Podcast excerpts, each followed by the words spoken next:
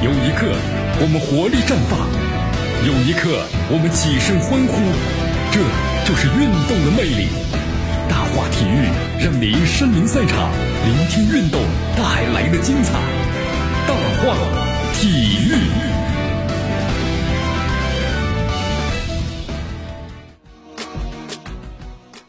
这里是大话体育，我是江南来继续锁定 FM 九十六点七，去关注我们的节目。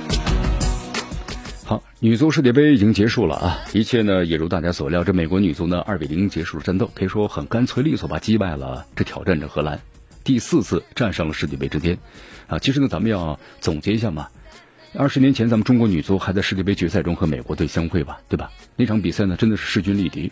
二十年后呢物是人非，两队呢竟然已经不是同一个档次对手了。咱们中国队，你看二十年前的话，那个时候可以美国站在一起，但现在的话，我们就发现呢，我们就沦为这个二档的球队了。二档有时候都有点挺困难的，是不是？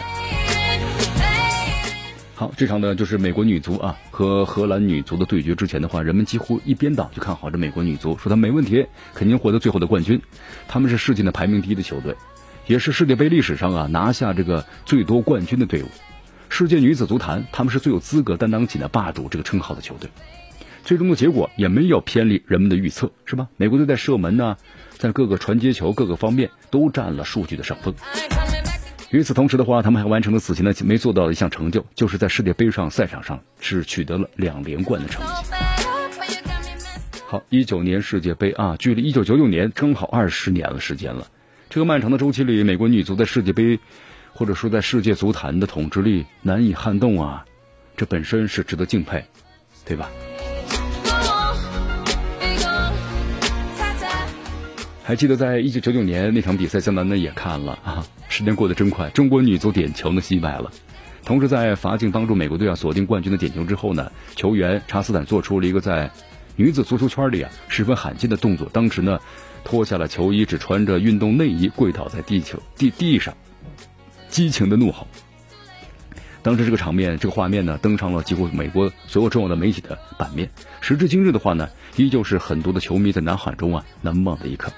如今在法国帮助球队啊捧杯的球员之一，三十六岁的老将呢卡利劳埃德，在接受记者采访时，他说依然忘不了在二十年前的那次呢激动人心的夏日。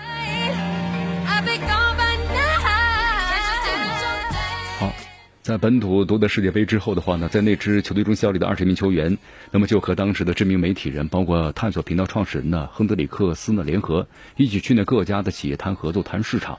就当时啊，就是推动这个美国的女足职业联赛的诞生。终于在两千年的时候，联赛呢宣告成立了，后来成为了全球的首个女足职业联赛。啊，当然呢，我们说在那之后的话呢，美国女足的这个联赛发展呢遇到了很多的波折，在零三年呢停摆了。那么随后成立了这个联赛呢，WPL 又在二零一二年呢停摆了。其实啊，他们这个发展呢，和其他很多国家女足发展呢遇到的问题一样，就是关注度和商业度啊都太低了，收入很低。你收入低的话，你难以维持球队的生存的。但这些低谷的话呢，始终是没有击垮美国女足发展的势头。在一二年的时候，美国国家女足联盟呢宣告成立了，同时一直延续到了现在。你看，女足运动现在在全世界的范围内发展，联赛也在逐渐积累呢自己的关注度啊。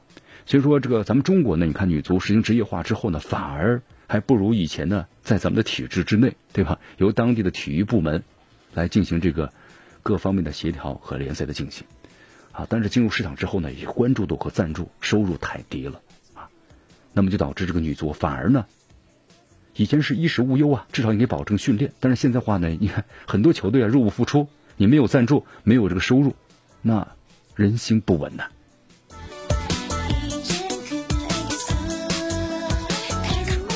好，所以说你看，咱们很多的青少年呢，被其他体育项目所吸引。那么像女足的话呢，咱们中国就确实太少太少了。中国发展最好的一个足球嘛，乒乓球都还是确实非常的不错，作为国球是吧？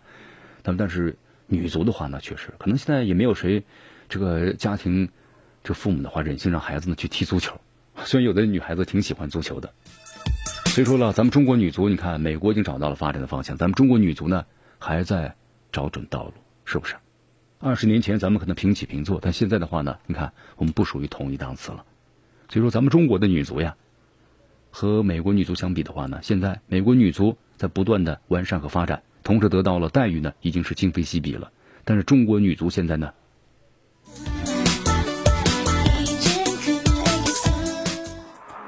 对，就是这样的问题还非常的多啊。中国女足也需要一个下一个孙文，是吧？就需要一个核心的人物，这点呢确实也非常的重要。哎，美国女足为什么强大啊？原因在哪？其实原因很简单，群众基础坚实的 坚坚实的基石啊，没有这个基石是不行的。但咱们中国更别说男足了，男足现在这个踢球的孩子们都少了，更别说这个女足了，对吧？谁希望心疼自己的这个女儿去踢足球啊？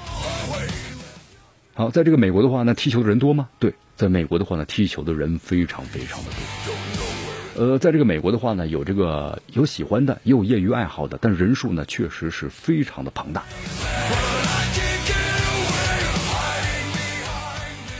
好，当然咱们中国现在也有一个也有个学学习方面有严重的问题。你说这个孩子的话呢，可能一一把球或者喜爱某项体育运动，那么这个文化课呢肯定会落下了。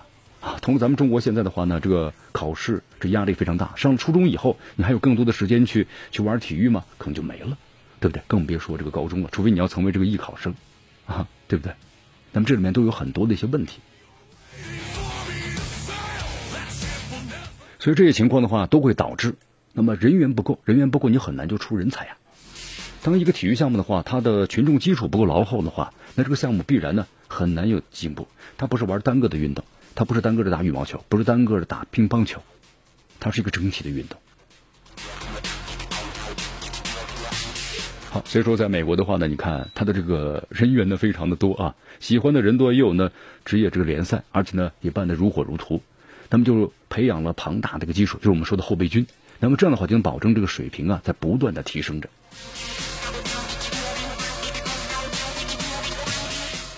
好，你看咱们中国现在的培养足球运动员的话呢，都是在体制之内培养的，呃，入选这支体校之后，基本上费用呢是由国家承担，然后呢，周一到周六住校，对吧？吃住文化课训练都在体校之内，周日回家一天，啊，这样的封闭训练呢，也可以打下了强大的基础，对，也有。但是你靠国家的话，或者说，你看在这个拉美地区的话，那就是街边的沙滩足球啊，光着脚踢球，从这里面踢出了很多的巨星啊，是不是？罗纳尔多等等，那么都是这样出来的吗。好，所以这里面的话呢，咱们中国呀，体育项目呢，一旦是一直呢都不太受关注，包括在这个小学或者在初中当中，那么都是向呢主课呢进行让步。啊，如果咱们设立更多的一些，比如奖学金的金额，那么在运动项目当中，如果你要达到一定程度的话呢，依然可以享受，这样的话就可以能够促进呢咱们体育运动在蓬勃的发展。所以说啊，这一说起来任重而道远呐，对吧？不能够拔苗助长啊，而更多的是培养了群众的基础。好，咱们说个好消息吧。更更多的情况呢，是希望咱们的足球的苗子们啊，好苗子们能到国外呢，好好的去学习，那么踢球，是吧？你看这个最新消息，上海绿地申花足球俱乐部呀，昨天发出了官方的公告，那么就是宣布呢，李阳租借加盟了上海绿地申花足球俱乐部。那么同时呢，这是从国外所引进的啊，就是葡萄牙的吉马良斯足球俱乐部所引进的这名球员。这名球员的话呢，咱们中国的李阳在国外踢球的话呢，也是非常不错的。那么希望回国之后好好练习。好，今天节目到此结束，我是江南。